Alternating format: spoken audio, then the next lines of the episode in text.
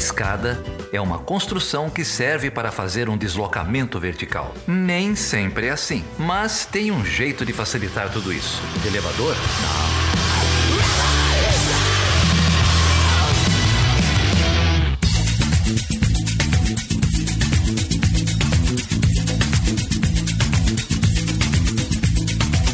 Seja bem-vindo e seja bem-vinda a mais uma edição do podcast Chutando a Escada. O meu nome é Felipe Mendonça. E ho, ho, ho, eu sou Geraldo Zaran. Feliz Natal, Geraldo. Feliz Natal, Felipe. Feliz Natal pros nossos ouvintes aí. Mas que história é essa de gravar em pleno Natal? Porra, cara, o plano era o seguinte, né? A gente fez o, o especial de Star Wars aí. Parece que a galera gostou, deu muita repercussão. E o plano era acabar por ali, né? Acabar com uma, com uma brincadeira, Feliz Natal pra todo mundo e tal. E aí resolveram aprontar com a gente, né? O problema é que a conjuntura não para, né? Não para, os caras não sossegam, ninguém avisou que é Natal. O Banco Mundial resolveu fechar as universidades federais brasileiras, soltou aí relatório dizendo que, que era para acabar com o ensino gratuito no Brasil. Pois é. Depois o Trump foi lá, fez essa. Pode falar cagada aqui no seu podcast? Vai, pode falar, tá liberado hoje. Hoje é Natal, pode. Fez essa merda de levar a capital para Jerusalém, levar. Levar a capital não, né? Levar a embaixada americana para Jerusalém. E aí a gente não para, né, cara? Essa empresa não para, bicho. não para. A gente não para um segundo. Então, olha só. Hoje a gente vai falar então é, sobre esse relatório do Banco Mundial é, e para fazer isso, Geraldo, a gente tem um especialista aqui no tema, que é o professor Reginaldo Moraes, um grande amigo nosso, né? Reginaldo Moraes, professor da Unicamp, colega nosso no INCT INEU, no Instituto sobre Estudos sobre Estados Unidos. Então, o Reginaldo, ele publicou recentemente um, um, um relatório, né, fez, é um dos autores de um relatório que esmiuçou o, as recomendações do Banco Mundial para o Brasil. Foi publicado no mês passado, né, a pedido do governo brasileiro. E como você disse, uma das recomendações foi justamente essa, né, de, de tarifar o ensino público no Brasil um eufemismo para dizer que querem cobre matrícula, né? Para poder dar, entre aspas, autonomia financeira para a universidade pública. Fecha aspas. E aí o Reginaldo topou fazer essa conversa com a gente. E, enfim, foi um papo bem legal, viu? Teve mais alguém que andou publicando sobre isso, né, Felipe? Ah, olha só, bem lembrado. A gente tem um grupo no Telegram.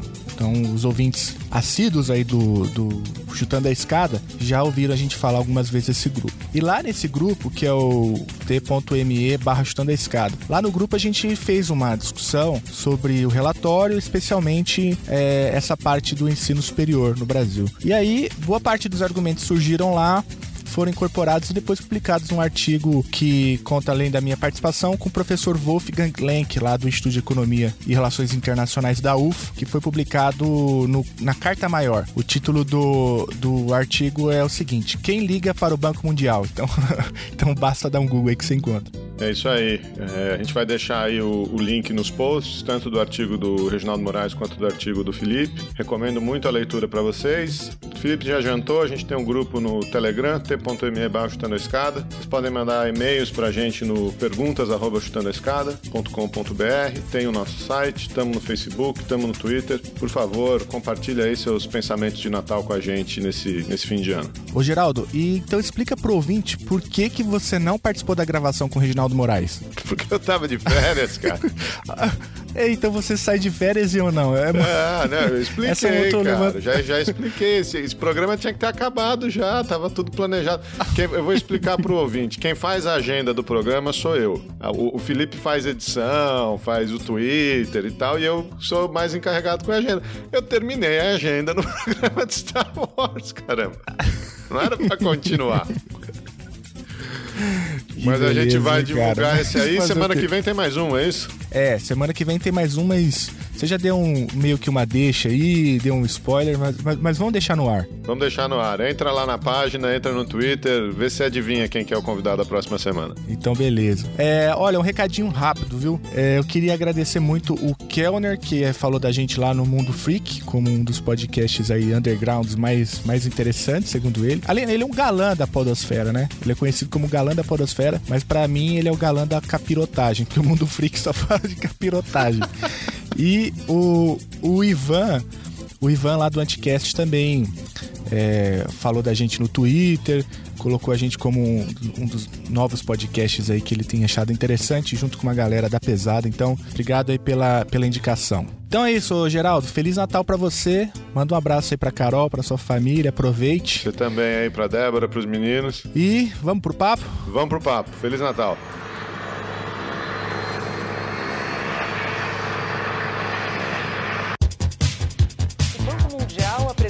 Hoje ao governo federal um estudo sobre os gastos públicos no Brasil e apontou a Previdência como motor do desequilíbrio das contas do país.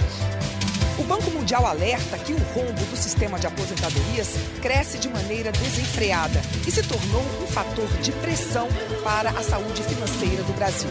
E a única forma de fazer com que o dinheiro público possa ser investido também em outras áreas prioritárias, como saúde, educação e segurança, é uma reforma das previdências. Os dados todos indicam que se não fizermos a reforma da Previdência, nós podemos entrar em climas de países da Europa que deixaram para muito tarde a reforma previdenciária e quando tentaram fazê-la, tiveram que cortar 40% das aposentadorias, 40% dos salários, dos vencimentos.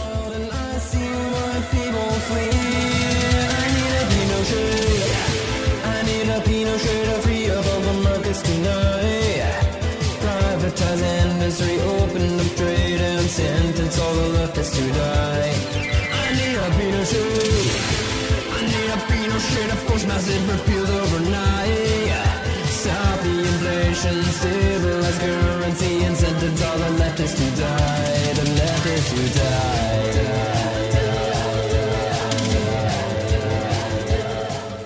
e hoje a gente está aqui com o Reginaldo Moraes, professor do Departamento de Ciência Política da Unicamp e também pesquisador do INCT-INEU. O INCT-INEU é o Instituto Nacional de Ciência e Tecnologia para Estudos sobre Estados Unidos.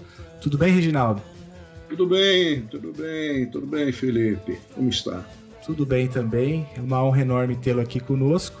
Pena que o tema não ajuda muito, não é? Por que não ajuda? É um tema tão importante, tão.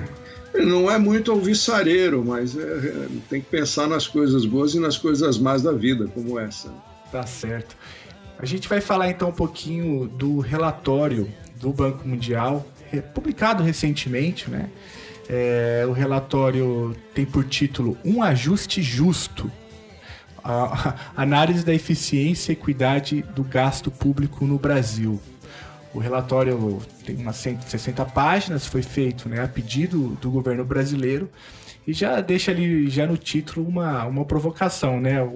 a ideia da justiça como, como um dos elementos é, do próprio relatório. E você, Reginaldo, publicou recentemente, fez parte né, de um grupo de, de, de, de pesquisadores que publicou um, um caderno com diversos artigos comentando esse relatório do Banco Mundial, não é isso? Exatamente, é um relatório, é um, uma publicação com quatro textos, né? Um deles do Márcio Postman, economista da Unicamp, o, um outro do Zé Carlos de Assis, né, economista e jornalista, o terceiro é meu e o quarto do Beluso, que é economista lá da Unicamp também, o Gonzaga Beluso. É, na verdade, é, um, é um, um, texto comentando este documento do Banco Mundial, né?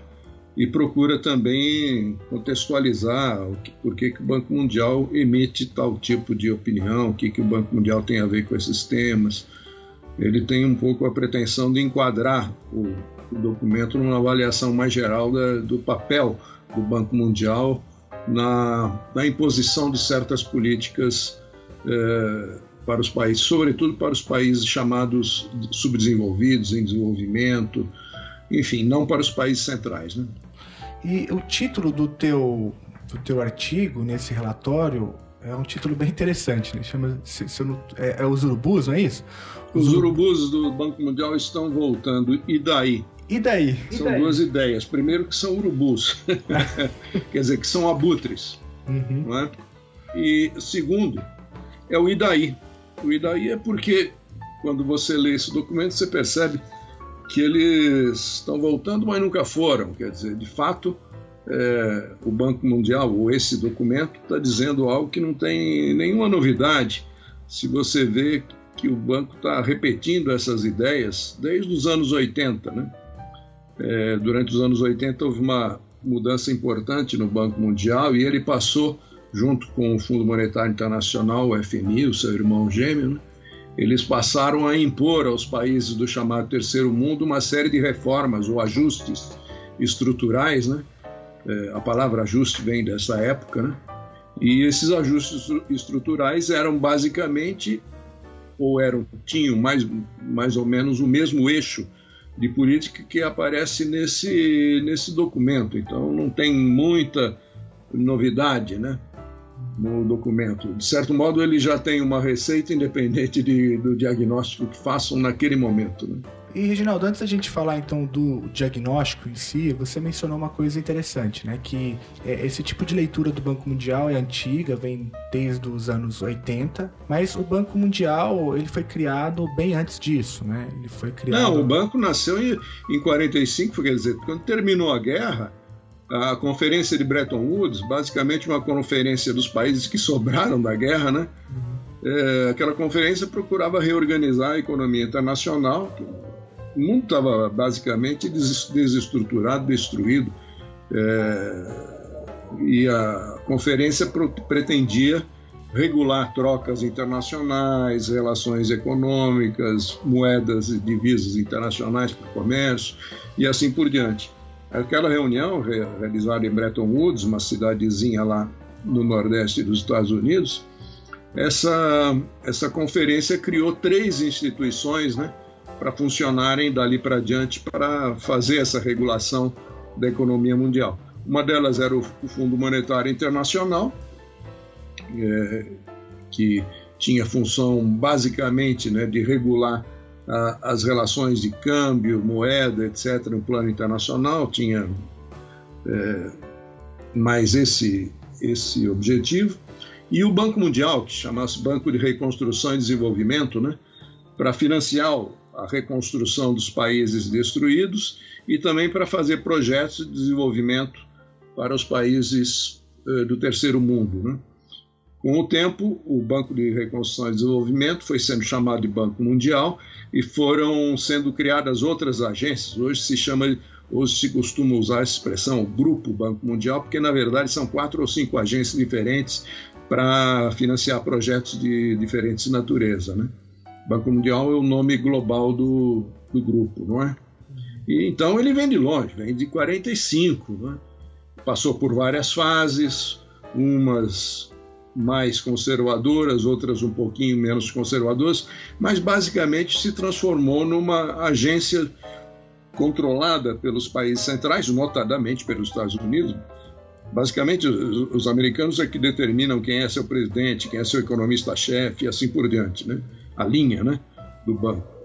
E uma fase importante deles começou em 1980, mudou muito a orientação do banco com relação aos anos 70, e ele se tornou, por assim dizer, a vanguarda da imposição dos programas de ajuste estrutural.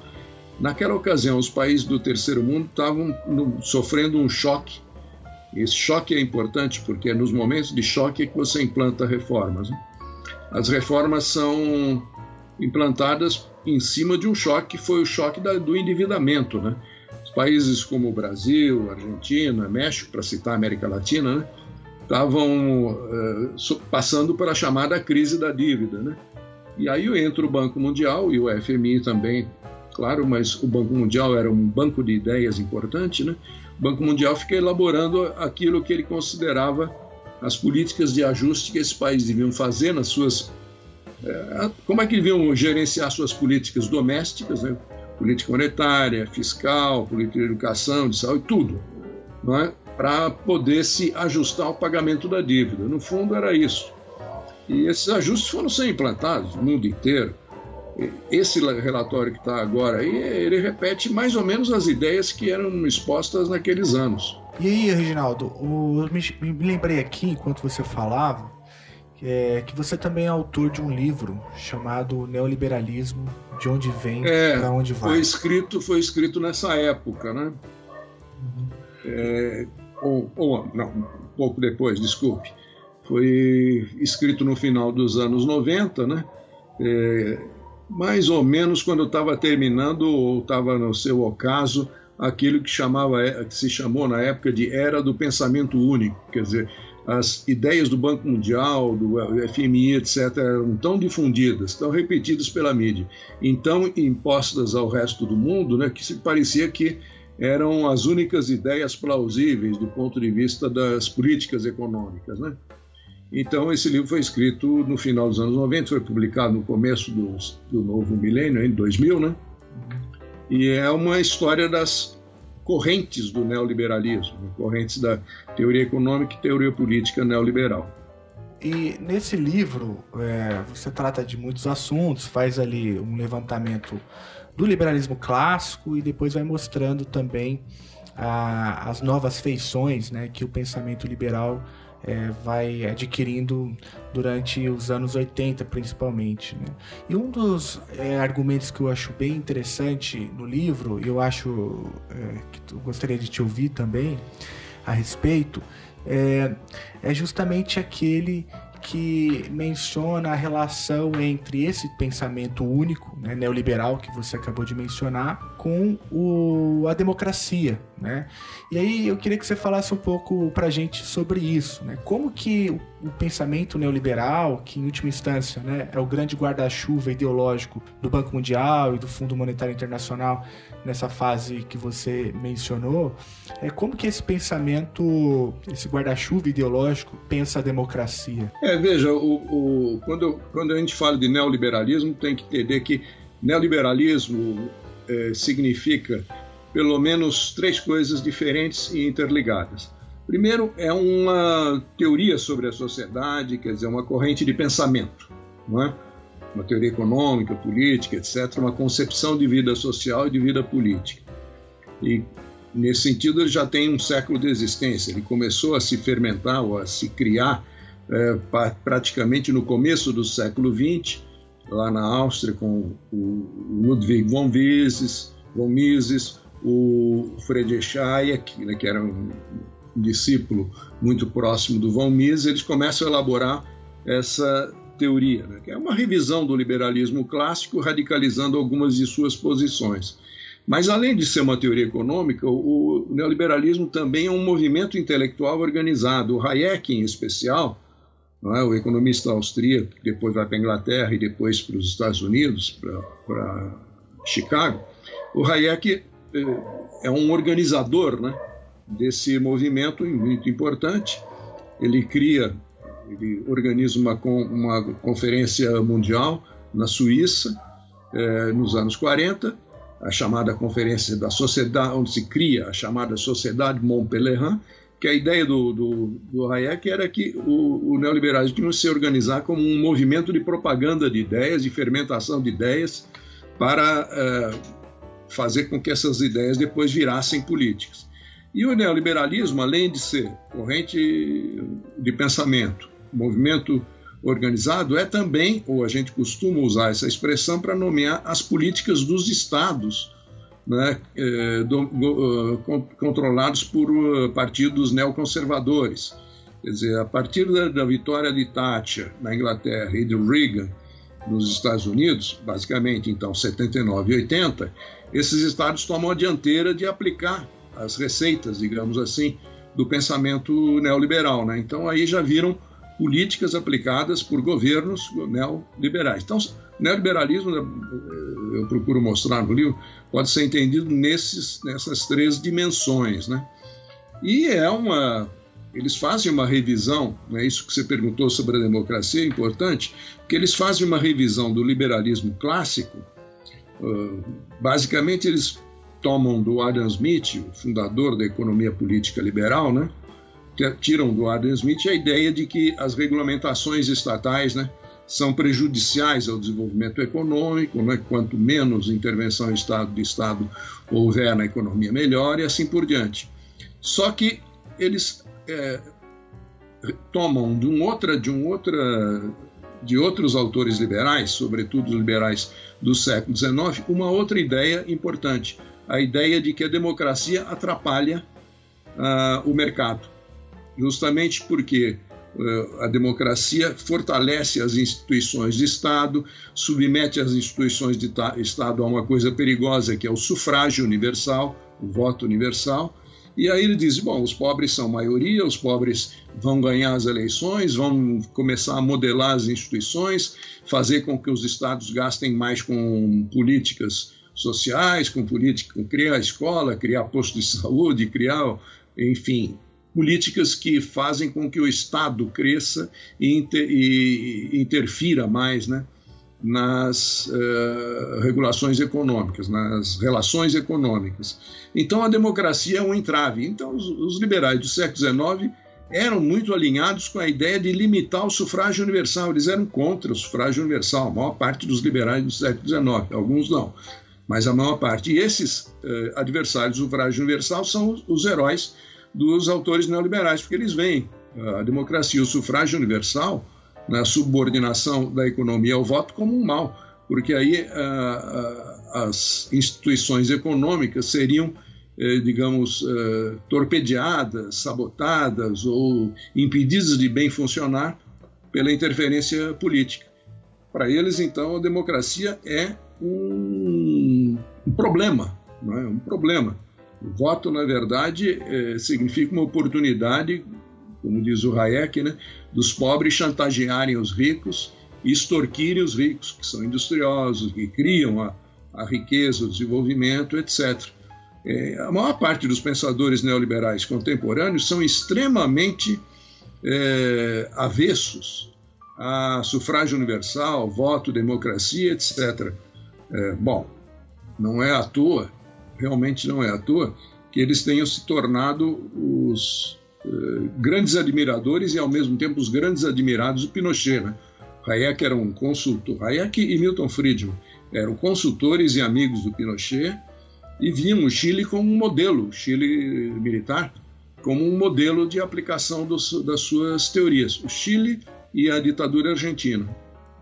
É, e, é um, e é, foi um pouco que ele, essa teoria que eles desenvolveram. A terceira escola importante do neoliberalismo, o Hayek é chamada escola austríaca, o Friedman, Milton Friedman, a, escola de Chicago, tem uma terceira escola, se pode dizer, de neoliberalismo, de, de pensamento neoliberal importante, que se formou no sul dos Estados Unidos, na Virgínia, é, e, e, de certo modo, herdou né, tudo aquilo que havia de reacionário e conservador é, no sul americano, né, entre os sulistas é, ainda é, saudosos né, da Guerra Civil, e elaboraram teorias cada vez mais avessas à democracia. Né? O James Buchanan, o chefe dessa corrente, era um, escreveu toneladas de textos mostrando como a democracia era um entrave ao, ao livre funcionamento do mercado e, portanto, ao progresso humano. Então, tem um choque muito sério entre o neoliberalismo e a democracia, a ponto deles eh, dizerem o seguinte: capitalismo e democracia são coisas que não se dão bem. Então, alguém tem que perder nesse confronto, e quem tem que perder é a democracia. In this present crisis, government is not the solution to our problem. Government is the problem. From time to time, we've been tempted to believe that society has become too complex to be managed by self-rule, that government by an elite group is superior. The ballad of the bullet, some freedom or some bullshit. Will we ever do it big or just keep settling for little shit? Isso ajuda a entender bastante os motivos né, da, de boa parte dessas reformas neoliberais que acontecem na periferia, na década de 70, na década de 80, é, e que de certo modo vem sendo realizadas até hoje, mas principalmente 70, né, é, foi uma década importante, como você mostra no livro, 80 também. É, essas reformas acontecem é, dentro de países que alguns deles né, não respeitam tanto as instituições democráticas. Né? Eu vou falar em português, claro, ditaduras. Né? Não, a maior parte desses ajustes foram aplicados é, em, em, regimes de exceção. Né? Esses casos que eu mencionei, Chile e Argentina, são quase que laboratórios prévios aos ajustes dos anos 80, porque o Chile e a Argentina realizaram essas reformas nos anos 70, sob as ditaduras. Quando, nos anos 80, as ditaduras já estavam sendo desmanteladas, mas eles precisaram criar situações de ditaduras tuteladas. No Brasil, por exemplo, na chamada transição democrática, é, é uma espécie de dita branda, né? ou de dita mole, para usar uma expressão. A dita branda era a expressão da Folha de São Paulo para falar da ditadura brasileira, ditadura militar. Mas a gente pode dizer que a transição democrática, os anos 80 e tal, foi, é, foram um período de uma ditadura, de uma democracia extremamente tutelada, né? ainda pelas Forças Armadas, um regime muito instável, de muito medo ainda, de muita coerção ideológica, mas em outros países pior ainda, quer dizer, você tinha que ter regimes de exceção e de restrição do poder de voto para aplicar os ajustes, né? Que cada vez que vinha um ajuste desse tipo era uma desgraça para as classes populares e aí se tinha revoltas, motins, é, e é, é, óbvio que, tinha que ser tinham que ser vencidos à força, né? Então, é, é, é, não, é, não é nada incoerente com a concepção dos neoliberais de que as reformas dele só se impõem em. Aliás, o Milton Friedman diz exatamente isso no prefácio de Capitalismo e Liberdade.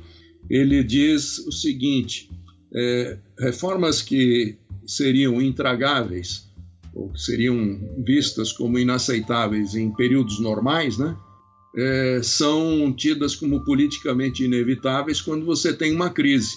Então você tem que estar preparado, pensar, produzir o pensamento, as reformas, os planos, né, para quando surgir a crise você aproveitar a crise e impor essas reformas. Foi o que eles fizeram. É, eu até acrescentaria o seguinte: às vezes não esperam a ocorrência da crise, às vezes eles a provocam. É o que a Naomi Klein, Klein aquela, aquela escritora canadense, chama de doutrina do choque. Né? Os choques são importantes para a imposição de políticas que, em outras circunstâncias, não seriam aceitas pelos cidadãos. Né? Eles são submetidos a um choque, ficam desarvorados, é, des, des, é, desorganizados e, e, e são é, e aceitam, né? ou engolem os choques com mais facilidade, né? O, o Milton Friedman diz isso abertamente, né? Ele diz: a gente precisa se preparar bem, ficar com os planos prontos para esperar o choque. Choques às vezes que não são só políticos. Por exemplo, quando aconteceu aquele aquele acidente do Deus meu, o Katrina, o famoso tufão lá que destruiu a cidade de New Orleans, né, uma boa parte dela, é, os empreendedores de New Orleans ficaram ficaram oriçadíssimos, acharam ótimo, né? Eles disseram: a gente estava querendo reformar e destruir o sistema escolar da, de New Orleans e da Louisiana faz muito tempo, mas tinha resistência das famílias, dos estudantes, dos sindicatos professores, etc. Agora, o, o tufão destruiu todas elas, então nós vamos poder reconstruir a partir do zero, seguindo o nosso modelo. E fizeram isso também com os prédios que tinham, eh, os prédios que eram de propriedade pública e tinham aluguel é, congelado, né, aluguel regulado pelo Estado. Né?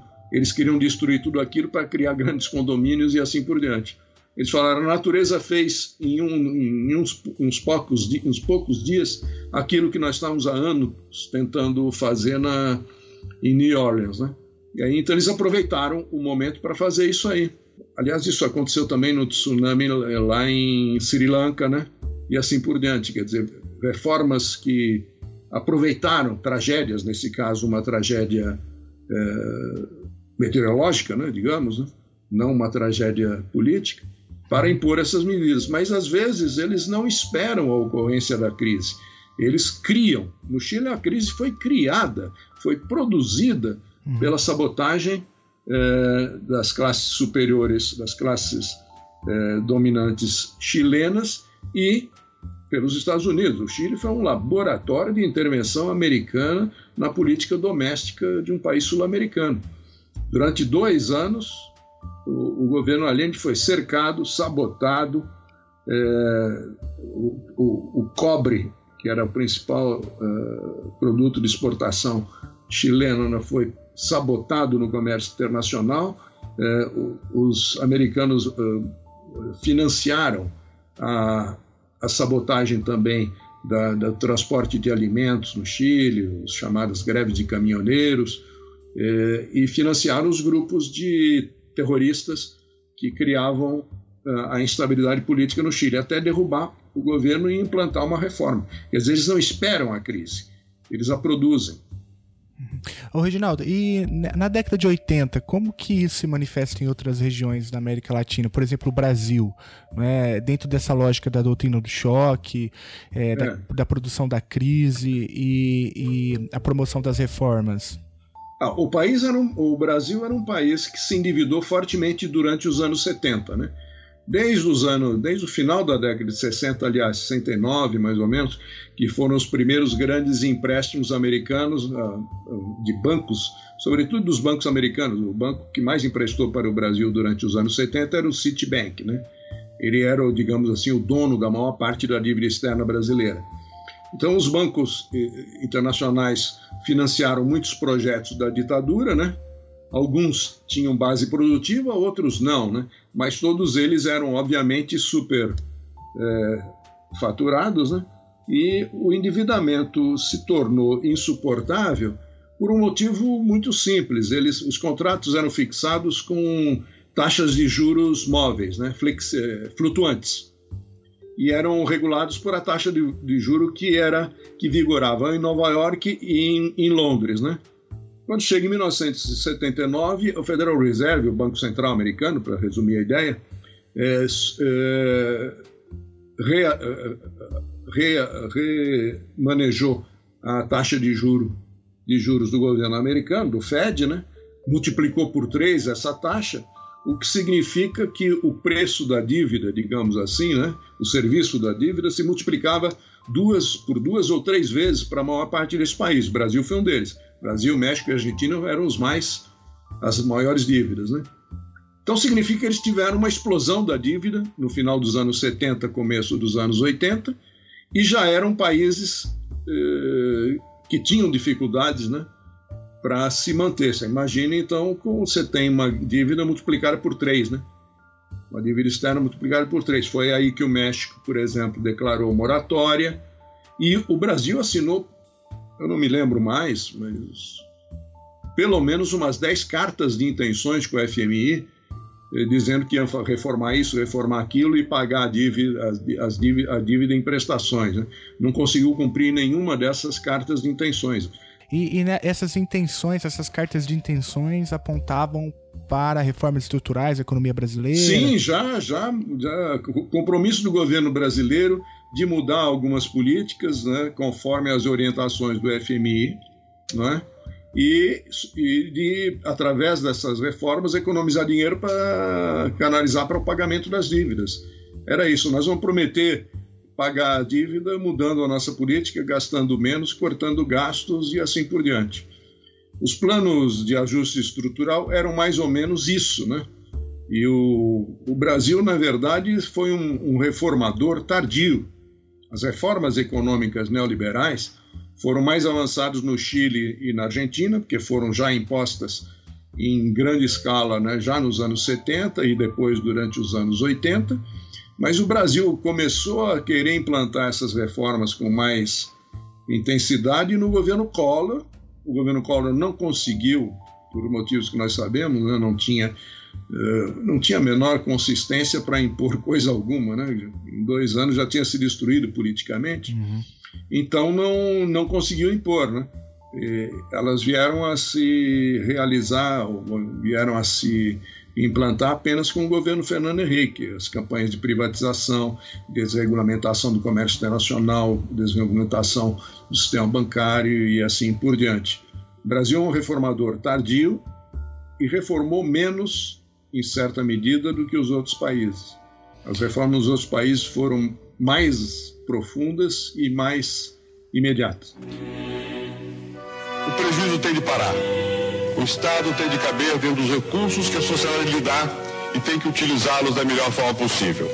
Não temos e não teremos medo de tratar de nossos ajustes com abertura em relação ao mundo, dialogar intensamente com parceiros e com as instituições internacionais, como o Fundo Monetário, o Banco Mundial, o Banco Interamericano de Desenvolvimento e o BIS, e é meu dever apresentar ao povo, brasileiro uma visão sobre o que precisa ser feito.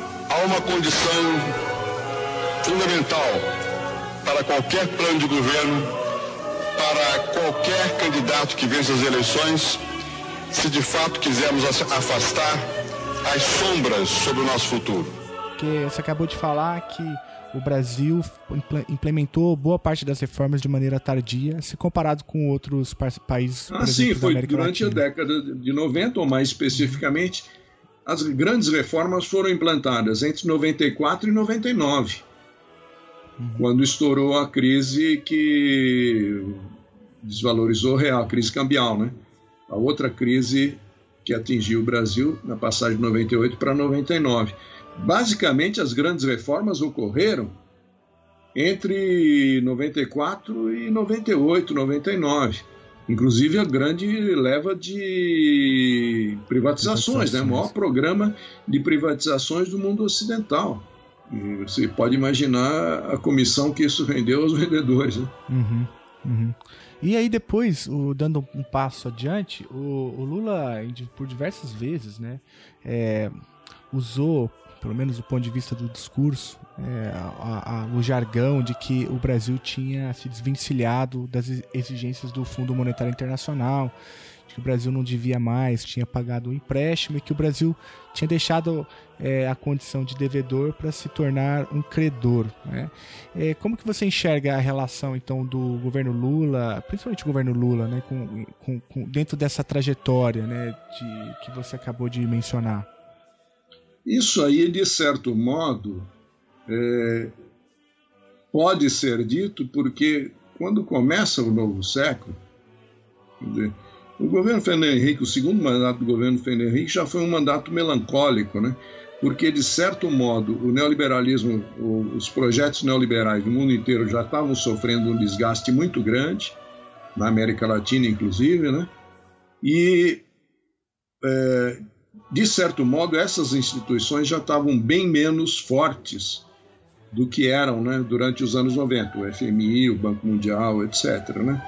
E acontece também que grande parte da dívida tinha sido transformada em títulos, né? ela tinha sido securitizada, tinha sido transformada em título, e uma parte dela já não era mais internacional, era interna, mas tem uma dívida interna também muito grande, né? dívida do governo com os bancos. Né?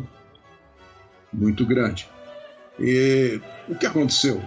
De 2002 para diante, entre outras coisas, um fato muito positivo para a economia brasileira, mas que não dependia de muita política de governo, foi que teve uma, uma valorização muito grande de, de do valor das commodities. O Brasil pegou uma, um fluxo importante de de crescimento do valor das commodities, um comércio internacional muito favorável, né?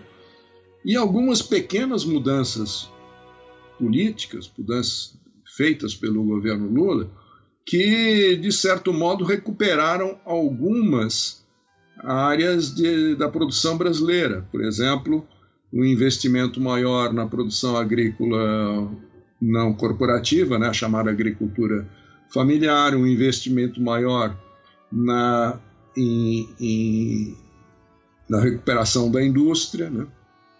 embora, embora ainda muito insuficiente para conter a desindustrialização que já vinha desde os anos 90, muito forte já nos anos 90, e teve então um período relativamente, digamos, favorável para reduzir justamente o peso da dívida, né? Nas finanças públicas. Né? Então, aí o Brasil deixa de ser um devedor para o Banco Mundial, né? aliás, para o FMI. Uhum. Agora, é uma conjuntura muito, digamos, excepcional, né? Uhum. que suportou-se bem, que durou né, razoavelmente até 2010, quando teve uma nova crise internacional, essa ainda mais profunda, porque gerada no coração do capitalismo mundial, todas as outras crises se geravam na periferia e chegavam no, no centro, né? Uhum. Era a crise da Ásia, a crise da Rússia, a crise da Argentina, a crise do México, e chegava, né, nos bancos americanos. A, a de 2008 e 2009 começou nos Estados Unidos e contaminou o resto do mundo, né? E foi um, um, Até o Brasil sentiu menos essa crise do que outros países, né? Mas ela, de certo modo, marca a economia mundial até hoje. Essa recuperação recente aí de algumas economias, dos alemães, mesmo dos Estados Unidos, etc., é muito mais tímida do que todas as outras, uh, dos outros fins de crise anteriores. Né? É, a, o Lula falava que a crise era uma marolinha, né? Que... De certo modo, para o Brasil, uh, o impacto da crise foi muito menor, por exemplo, do que foi na Argentina, do que foi no México, né? Ou em, em, outros países do mundo. Estou citando os latino-americanos porque era mais evidente. Né? Alguns países foram praticamente destruídos como país. Eu tenho a impressão de que, bom, é verdade que os, os, militares argentinos já tinham destruído a indústria argentina nos anos 70, né? mas o impacto da crise é, na, na Argentina foi muito pesado. O México tinha gente que duvidava de, de, que o México, ou dizia que o México já não podia ser considerado um país, era quase que uma terra de ocupação, né? Ou pelo menos uma parte do México já era uma terra de ocupação norte-americana, né? Não deixa de ser, não é de todo equivocado.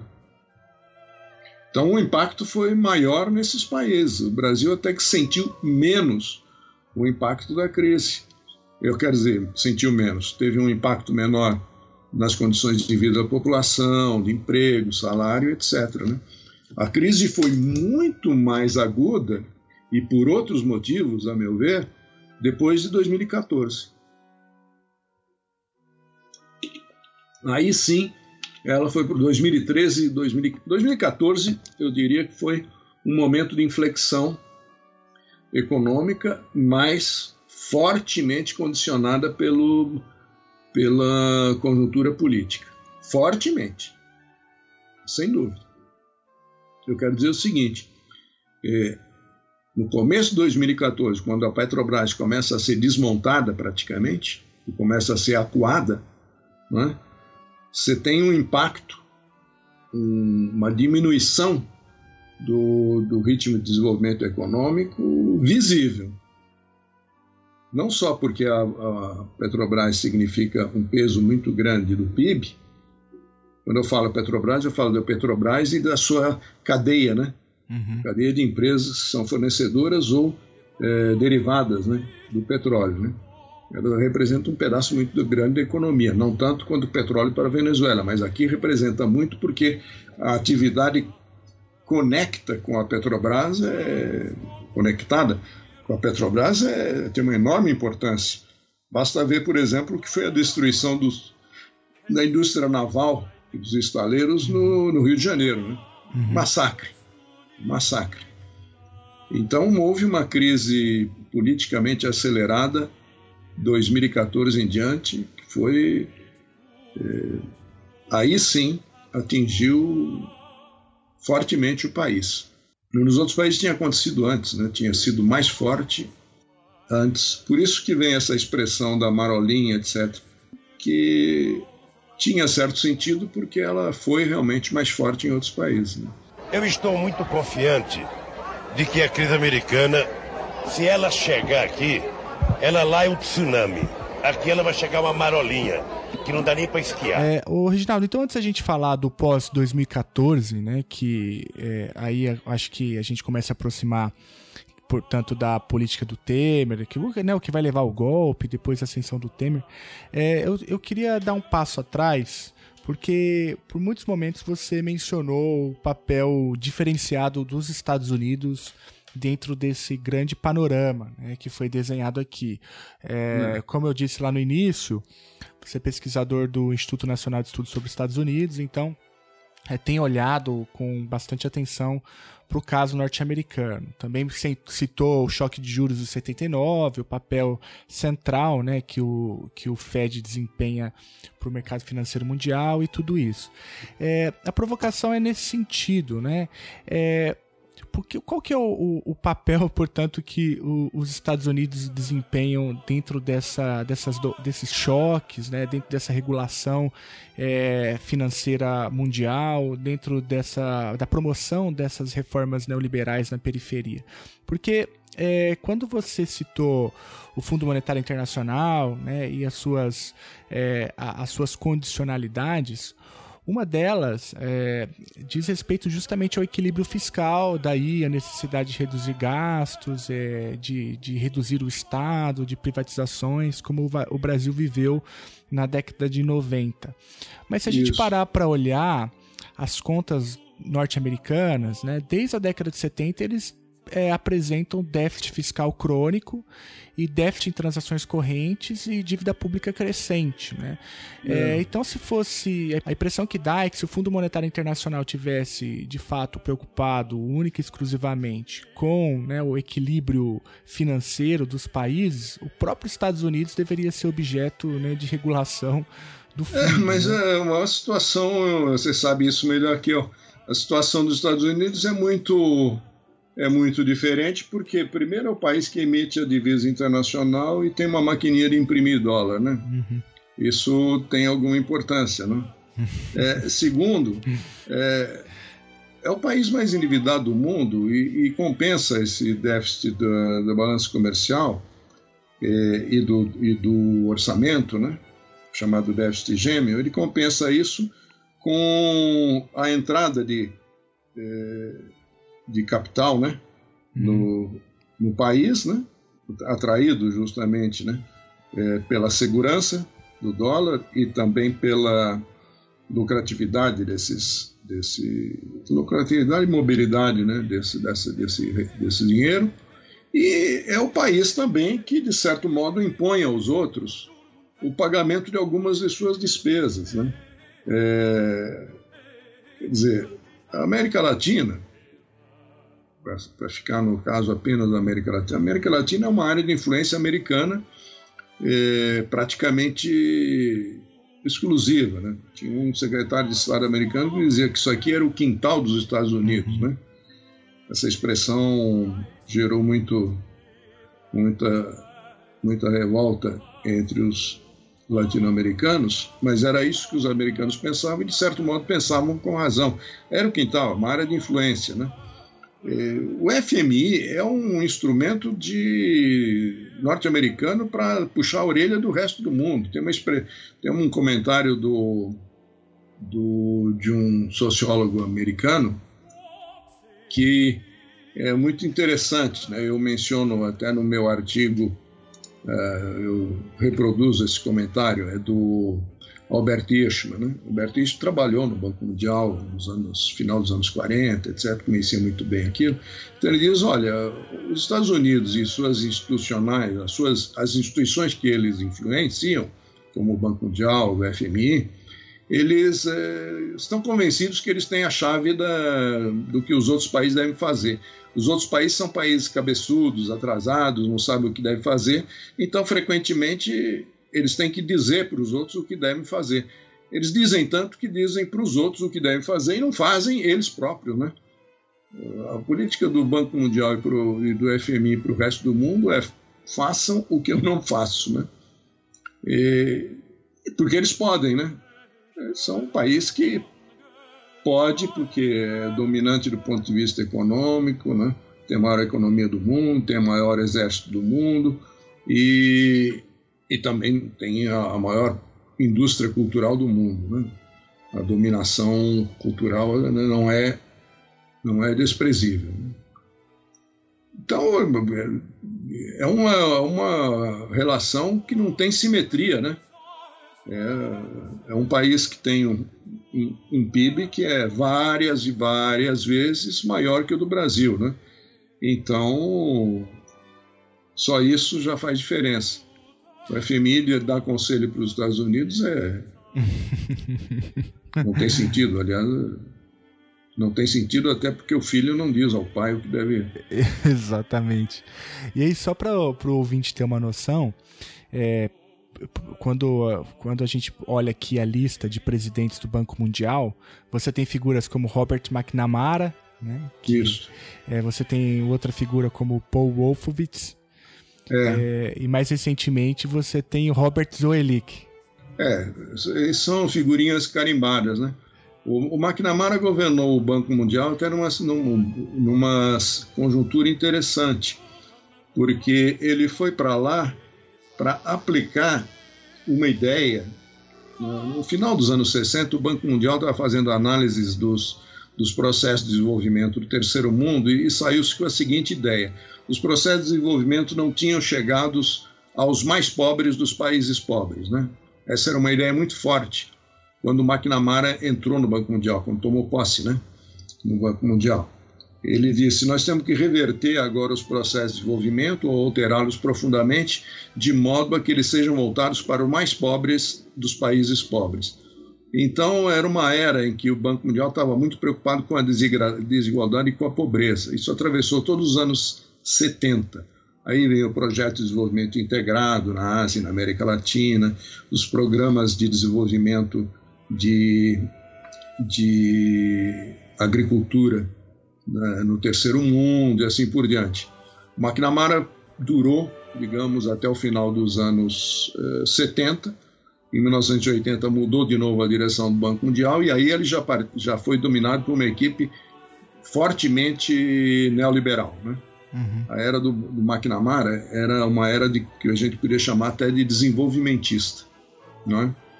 menos, menos, menos liberal do que a dos anos 80. O outro cara que você mencionou, Wolfowitz, ficou pouco tempo no Banco Mundial. Foi o quê?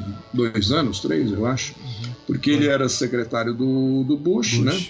No uhum. Pentágono. Depois ele foi, salva, se a memória não me trai, ele foi governador da reconstrução do Iraque né, durante pouco tempo. Uhum. Né? E eu acho que por dois ou três anos ele foi presidente do Banco Mundial. Teve uma passagem meio desastrada, porque ele levou para o Banco Mundial a ideia de que a agenda do Banco Mundial, a agenda central do Banco Mundial, devia ser a agenda anticorrupção. O Banco Mundial devia ter, ser a vanguarda da punição da corrupção no mundo inteiro. E ele foi desastrado porque, ao mesmo tempo que ele levava essa agenda como a agenda central do banco, né, que o banco deveria exportar. É, dentro do banco, ele criou um cabide de emprego para os republicanos do grupo dele, que foi um negócio monstruoso, gerando dentro dos funcionários do Banco Mundial uma terrível reação, né? Eles passaram a sabotar o Wolfowitz visivelmente. E além disso, ele até se envolveu numa coisa um pouco menor, né?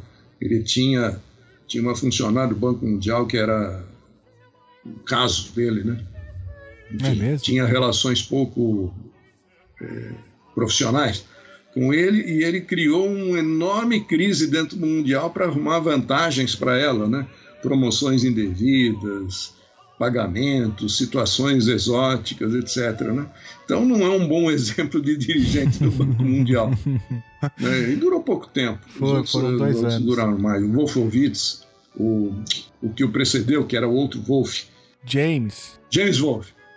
É, que, que era o, o, cara que disse que o Banco Mundial tinha que se preocupar com a pobreza, novamente, né?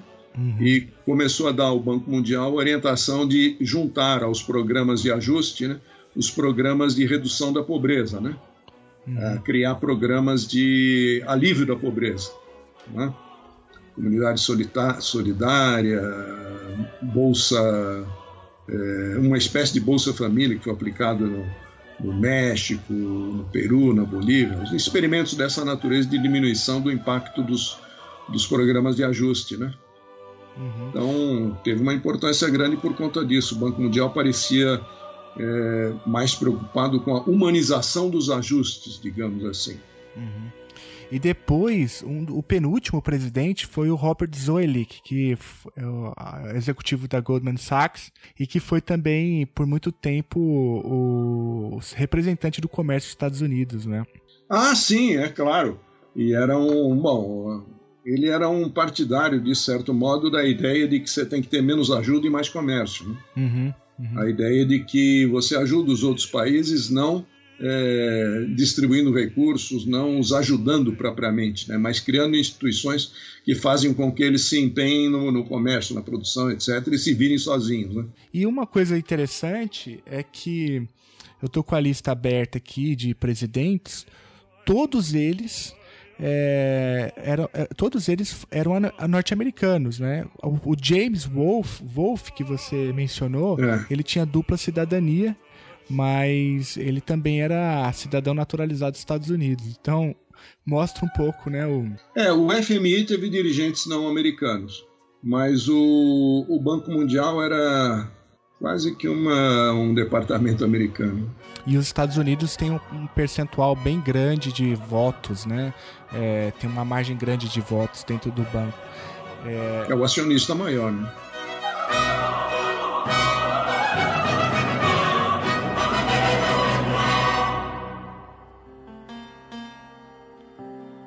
Tu vieste mansinho e prometeste mais. Como é que eu não vi? Vocês são todos iguais. E agora pergunto: diz está tudo bem? Já subi no escalão, já sou um Zé Ninguém. Tu já sabes que o país não está a melhorar. Por isso eu já pensei, quem sabe em emigrar. E afinal a idade já não é um posto, é apenas o tempo deste meu desgosto. Eu senti que talvez já esteja escaparam os velhos, nem os homossexuais. Lá se vai o meu sonho de viver em Cascais. Eu pensei, eu estudei, eu não te quero mais. Eu não te quero mais. Então veja, a gente já. A gente viu, por exemplo, é, que o Banco Mundial, então, ele é quase que uma, um departamento dentro da burocracia do governo norte-americano, deu para ver isso tanto em termos da agenda quanto em termos do, dos presidentes que já passaram por lá. Né? É. A gente viu também é, que o Banco Mundial ganha uma nova uma nova característica né, a partir do, dos anos 80, dentro desse movimento de financiarização mundial da economia, ou dentro desse movimento que a gente chamou aqui, quando, por exemplo, mencionamos o seu livro como movimento neoliberal. Uhum. E e, e, vimos também, que, ah, falamos sobre a doutrina do choque, as reformas da periferia, a maneira como que é, o neoliberalismo, nas suas três vertentes, né, tanto como teoria econômica, quanto o movimento organizado, mas também como é, o formulador de políticas públicas, né, como que a combinação dessas coisas nem sempre tem muito apreço né, pelas instituições democráticas. E agora é a gente... são reformas quase inaplicáveis dentro de condições democráticas. Elas só são aplicáveis eh, com choque, né, com uma situação de quase excepcionalidade. Né? Então, restringir democracia, debate, etc., é quase que uma, é quase que uma necessidade para a implantação das reformas. Dificilmente elas eh, conseguiriam ser implantadas em um ambiente democrático. Dificilmente. E a partir dessa sua fala, Reginaldo, fica bem interessante pensar a conjuntura atual no Brasil, né? É, em, em um ano e meio, um ano e pouco, né? Uhum. Eh, se retrocedeu, foram feitos, se destruiu, né? Uma porção de coisas aí, uma porção de conquistas sociais com uma rapidez enorme por conta dessa, desse, dessa, desse choque, né? Uhum. Uhum. É, é basicamente isso. Nós estamos vivendo uma situação. Acabei de escrever, aliás, um artigo sobre isso, que é um comentário do livro da Naomi Klein. Né?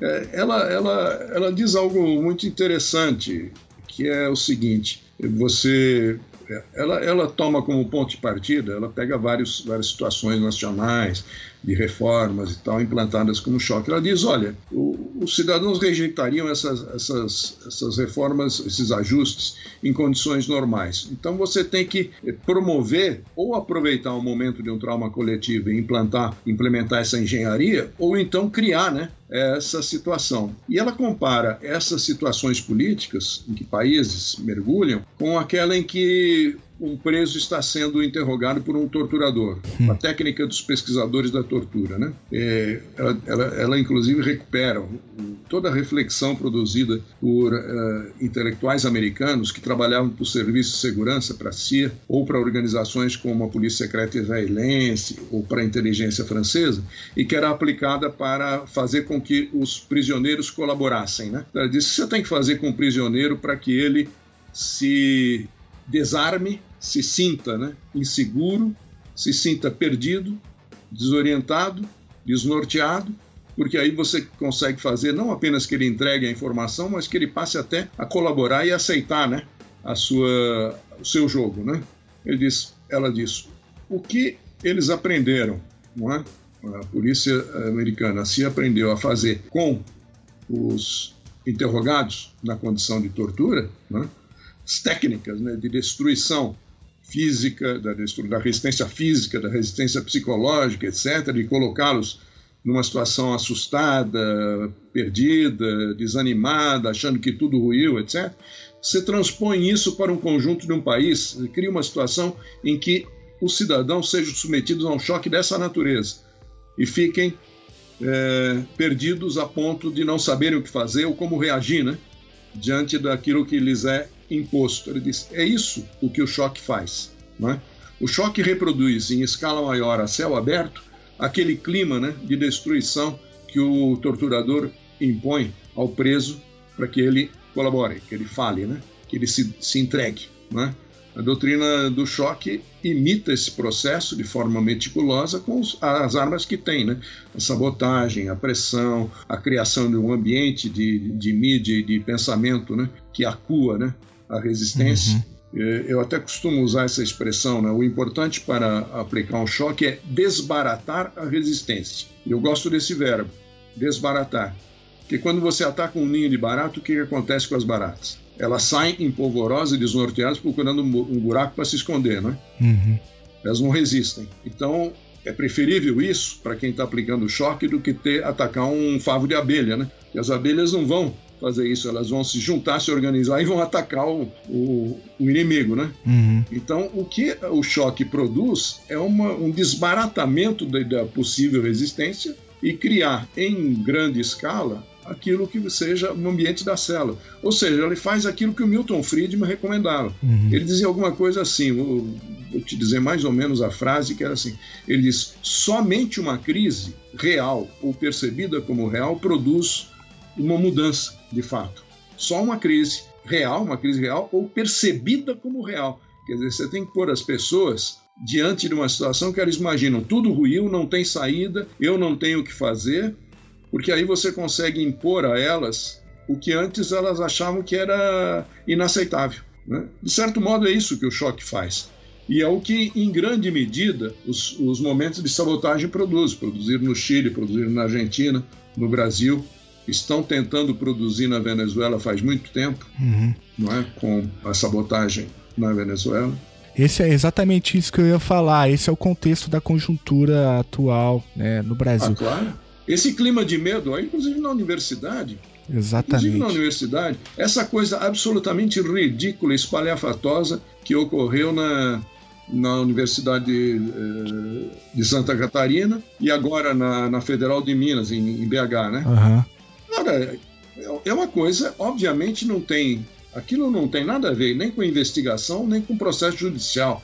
Ninguém mobiliza 80 pessoas, veja, uhum. em BH, é, foram mobilizados mais de 80 não, agentes. Absurdo. Camuflados, né? De fuzis uhum. e metralhadoras. Alguns usavam máscaras. Eram 80 uhum. agentes para é, prender quatro pessoas, que, quatro idosos, né? Quatro idosos. Que acho que não conseguem nem atirar com um estilingue. Uhum. E é óbvio que isso não tinha nada a ver com uma ação policial nem judicial. Aquilo era uma criação de ambiente. Era, aquilo era para ser filmado, para ser, para criar clima, para acuar. Esse é o objetivo desse, dessa política. Não tinha a menor necessidade. Imagine, para pegar o, o reitor, vice-reitora e a vice-reitora anterior foram essas as três, acho que não, essas três pessoas que foram uhum. detidas para serem interrogadas, né? É. Fazer um interrogatório besta, um interrogatório sem menor cabimento, podia ser, é, eram, enfim, duas pessoas podiam lá e falar: vocês querem ir para é, lá para a Polícia Federal fazer um depoimento claro, tal? Claro, Eles claro. mobilizaram 83 pessoas. Para quê? Porque não, é, o objetivo não era fazer a, o interrogatório, o objetivo era criar a cena, uhum. é criar o temor, é criar, é acuar. Uhum. É esse o, o objetivo. E o caso da Federal de Santa Catarina foi particularmente grave porque levou ao suicídio do, do reitor, né? Que... Sim, claro, porque você viu que além de fazer toda essa pressão, fazer toda essa ocupação militar, levar as pessoas, ainda submeter, submeteram as pessoas a uma humilhação proposital para destruí-las, né? moralmente, né? destruí-las psicologicamente, né? Uhum é, é, despir as pessoas, submeter, despir as pessoas e deixá-las nuas, né? Uhum. É, coletivamente ali expostas e tal e humilhadas, né? Sofrendo humilhações dos, dos, dos, dos policiais, né? Uhum. Obviamente isso, qual era o objetivo disso? É, exatamente. Criar, criar um clima. É. Inclusive, eles contavam com o fato de que isso ia ser divulgado, conhecido, etc. Não era para ser escondido, não. Uhum. Uhum. Era para ser amplamente divulgado. O objetivo é acuar, é desnortear, é, é como disse, des desbaratar a resistência, fazer todo mundo virar barata. Então, Reginaldo, talvez o título do teu é, relatório, do teu artigo lá no relatório da Fundação Perseu Abramo, pudesse ser né, o desbaratamento. Você usou o termo urubu. É, né? eu, eu falei do urubu porque os, os, os caras do Banco Mundial são abutres, né? Outra coisa também que as pessoas não, não, não deveriam pensar. O Banco Mundial não faz pesquisa. Tudo, aquele, se você estudar o que é aquele relatório, é um monte de baboseiras, de obviedades, de números mal cozinhados. É um negócio. Aliás, é o hábito do Banco Mundial de fazer essas coisas mal e porca, porcamente. Né? Não tem nada de, de qualidade. É, eles na verdade, pegam números, dados, pescam, né? É, selecionam coisas que possam alimentar o argumento, né? Então eles são carniceiros mesmo, eles ficam pegando pedaços de coisas e, e caindo em cima de, de pessoas que já estão semi-destruídas. Né? Esse, esse, esse relatório foi encomendado há muito mais tempo, obviamente para justificar uma política que já estava na cabeça do Joaquim Levy, né? Uhum. Obviamente. Claro e que caiu, digamos, a calhar, né? Para o governo Temer, porque está dizendo que tudo que ele, que ele faz é o, a, o racional, o bom, o certo, né? Uhum. Privatizar tudo, cobrar taxas em tudo, é, reduzir a estabilidade do emprego para os funcionários, né? Nossa, o que eles falam de tratamento dos professores dá a impressão de que eles vão botar um chicotinho é, é, é. em cada escola, um chicoteador em cada escola, e, e obrigar os professores a, a, ajoelhar no milho. Exatamente. Porque é uma descrição é, absolutamente é fantástica do, do, que deve ser feito como reforma da, do serviço público. Racistas otários os deixei em paz, pois as famílias pobres não aguentam mais, pois todos sabem e elas temem a diferença por gente carente que se tem. E eles vêm com toda autoridade, o preconceito eterno, e de repente nosso espaço se transforma no verdadeiro inferno e reclamar direitos de que forma? Se somos meros cidadãos, eles o sistema, e a nossa desinformação é o maior problema, mas mesmo assim, enfim, queremos ser iguais. Racistas otários, os deixem em paz. Racistas então, sobre esse ponto, né, principalmente quando eles se referem ao, à universidade pública, né, principalmente, é. principalmente a Universidade Federal, eu olhei com mais calma, né? E, é. e de fato, assim, os dados são. Primeiro que as, não, não tem fonte né, para os dados. Não, é, é, o me disseram, é o me disseram.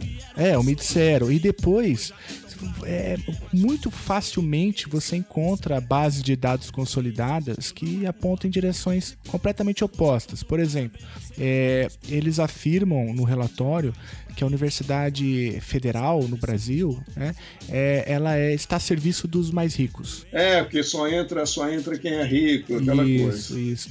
E aí uh, usam alguns dados é, que não encontrei em lugar nenhum, porque os dados recentes mostram justamente o contrário, né? Que as políticas mais recentes mudaram, mudaram bastante esse quadro. É, mudaram tudo, mudaram demais. Então hoje a, a, a maior parte das pessoas que frequentam a universidade pública tem até três salários mínimos, né? Como, como renda per capita. É, é a Andifes fez, a Andifes Isso, faz. As, as é. federais fazem aquele negócio, uma espécie de censo, né? Uhum. Dos ingressantes e aí vão acumulando dados é, com uma certa.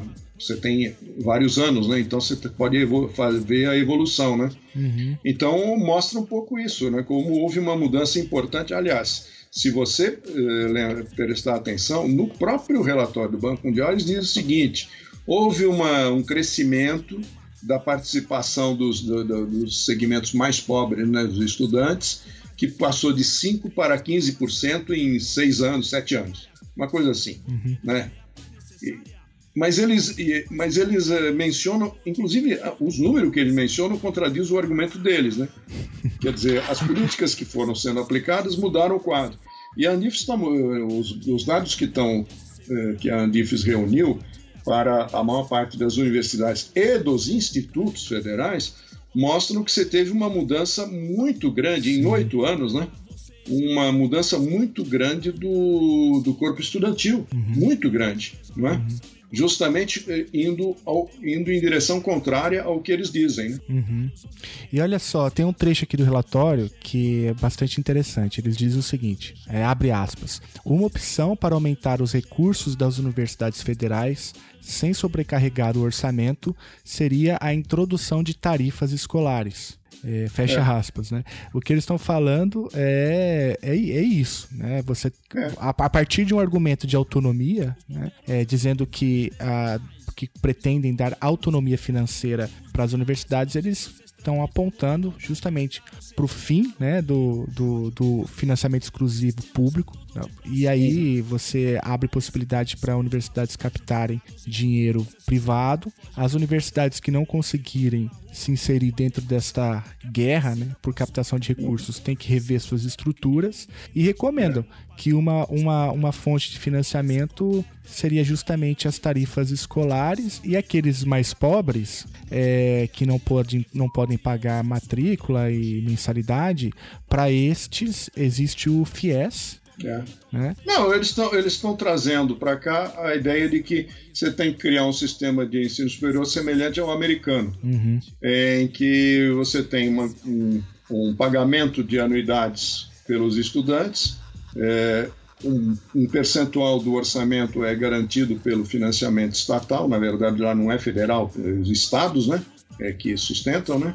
Uhum. As universidades estaduais, eles pagam, digamos assim, bom, depende do estado, mas em alguns estados um terço do orçamento é garantido pelo pagamento do estado, um outro é por pesquisa e financiamento federal, uma outra parte por é, mensalidade estudantil, né? Uhum. E o fato é que, por isso, você tem uma, também um endividamento estudantil muito grande nos Estados Unidos, né? Uhum. Em algumas escolas, bastante grande. Né? Então, eles estão meio que sugerindo para, para o Brasil esse modelo americano, né? É por outro lado, um pouco maluco, né? Porque o financiamento privado americano, esse negócio de verbas extras para sustentar aparatos de pesquisa, pós-graduação, etc., que é o que custa caro, né? Numa universidade, isso aí, nas grandes universidades americanas, sempre foi garantido por uh, investimento federal de pesquisa e basicamente por pesquisa militar, né?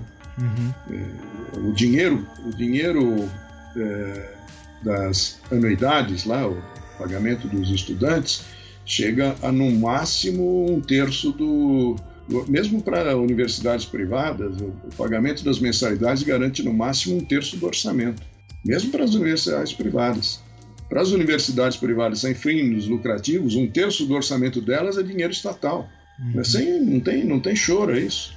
É, e agora eles estão trazendo para cá uma ideia que é. Você cria, você cria a seguinte situação: num país em que é, você tem a distribuição de renda que nós temos, e num país em que você tem, em que rico não paga imposto, você vai criar essa situação e diz: ah, os pobres a gente vai verificar, vai dar bolsa para eles, empréstimo baratinho, etc. O cara ainda vai ter que demonstrar que é pobre. Uhum. É, o que é uma maluquice, porque é, aqui no Brasil o rico é capaz de demonstrar que é pobre. é claro. É, uma vez eu fiz esse, essa brincadeira. A revista Veja, Veja, a revista Veja, no começo do governo Fernando Henrique, publicou uma matéria de capa que era alguma coisa assim: quem paga imposto no Brasil? Está disponível na rede até. Quem quiser acha, que tem um arquivo da Veja na, na, na rede. É uma capa no comecinho do governo. Acho que o, governo, o Fernando Henrique tomou posse, eles fizeram essa coisa. Quem era que pagava imposto no Brasil? É, é um escândalo luminoso, como disse um analista na época.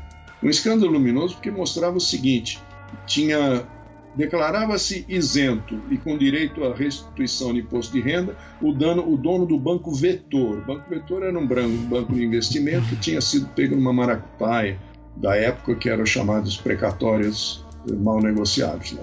Um, um, escândalo financeiro da época.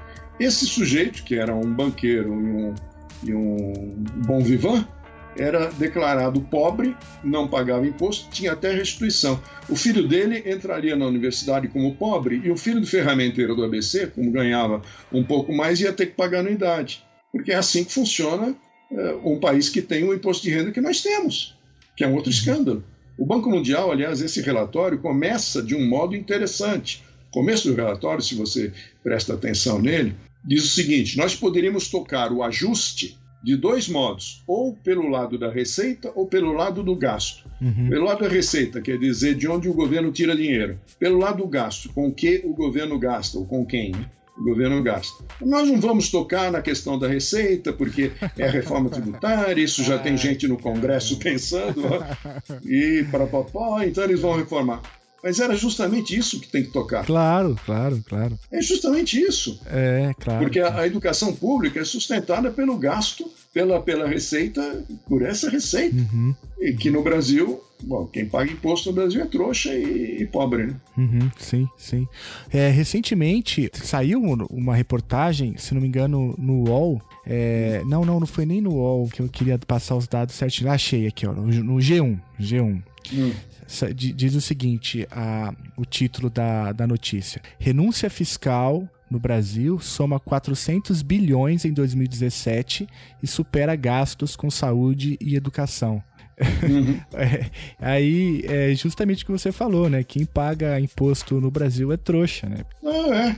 Se um dia vocês fazem um programa, programe aí na sua, na sua ponha, ponha na sua programação uma entrevista com Pedro Zalu Bastos, lá da, da Unicamp, porque ele uma vez fez esse levantamento, fez uma discussão sobre essa história da, da dívida e das dívidas das empresas. Ele tem esses números melhor do que eu, eu não vou te citar de memória agora, porque eu vou me enganar. E a, as dívidas já de pagamento imediato, mas que não são pagas, né, por empresas e grandes corporações, bancos, etc., somam um valor muito, três vezes maior do que o famoso rombo do, do Meirelles aí. Uhum. É uma coisa impressionante. Ela não é paga. Uhum. Não é paga, não é cobrada. Não é? Mas isso nós estamos falando de renúncia fiscal, que é um, extraordinária. Mas mesmo se você pegar o chamado imposto progressivo que nós temos, porque o sobre o consumo é regressivo e a maior parte do, do imposto brasileiro é no imposto sobre o consumo, ao contrário do, da maior parte dos países. Nós cobramos mais imposto sobre o consumo do que sobre a renda. Mas o nosso imposto de renda, que supostamente era o lado progressivo da tributação, quer dizer, rico pagaria mais, se você pegar os dados que a Receita publica todo ano, chama-se é um relatório chamado Grandes Números da, da Declaração de Pessoa Física. Sai todo ano no site da Receita. E esses últimos anos, os, os 13, 14, foram relatórios muito completos, muito detalhados. Então dá para você ver a, a, a, descrição do sistema. São quase 30 milhões de declarações, né, o, que, o que quer dizer que um, uma 170 milhões de brasileiros, bom, você tem que descontar as crianças, etc. Uhum. Mas tem um número muito grande que nem tem renda para declarar, né?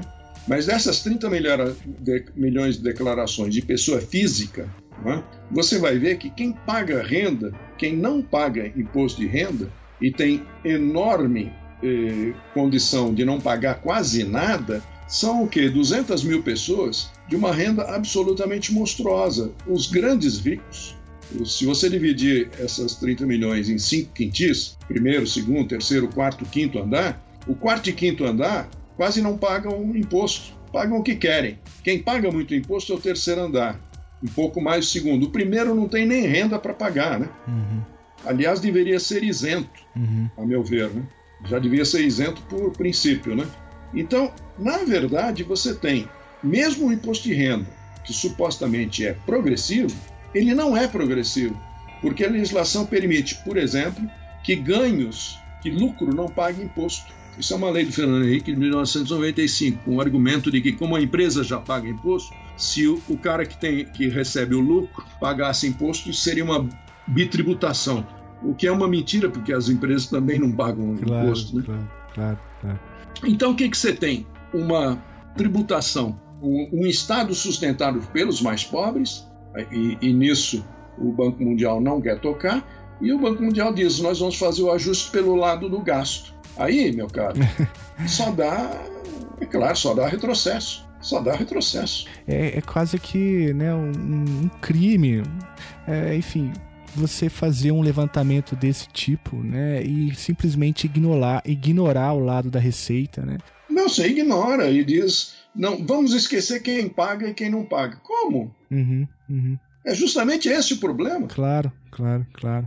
E, Reginaldo, a gente entendeu a parte dos urubus é, no teu artigo. E a pergunta, hum. o artigo termina né, com a pergunta, né, o título do artigo. E daí? E daí? E daí? E daí que é o seguinte, eles voltaram. Mas na verdade, não, e daí é porque não tem nada de novo. Eles estão apenas re, repetindo a mesma lenga-lenga para servir de propaganda agora para a ação do, do governo, nas, as, as, reformas que eles estão tentando implantar, trabalhista, a, as várias reformas trabalhistas, aliás, né, de liberando terceirização, acabando com a legislação trabalhista, com as negociações sindicais, a reforma da Previdência, etc. Tudo isso que é um pacote né, de, de retrocessos. Né? Então, é o Idaí porque é o seguinte, não tem nada de novo. Quer dizer, não é que eles têm um relatório que revelou, que mostrou, não. É tudo ideia velha com números cozinhados recentes e sem sem fonte, e quando tem, eles cozinham o número, né? Para chegar no resultado. Faz conta de chegar, né? Então, e daí? Do ponto de vista intelectual, se, se quiser, do ponto de vista científico, o, o documento do Banco Mundial é um blefe. O que ele é é uma obra de propaganda encomendada, né? Encomendada. Uhum. uhum. É mais um dos blefes que nós temos aí. Eu juro! Eu nem tava lá. A culpa não foi minha. Foi dela. Essa maldita escada que derrubou a minha amiga. A mesma escada assassina que matou o Zé Carlos. O amor da vida.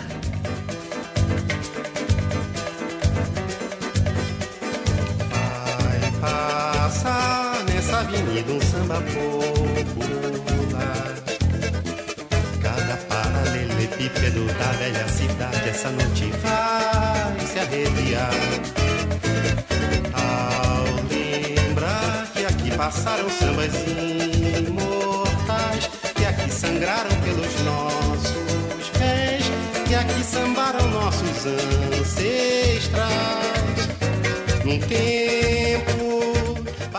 é, então a pergunta é essa, né? De quem ou do que você gostaria de chutar a escada hoje? Bom, eu já chutei a escada do Banco Mundial, né?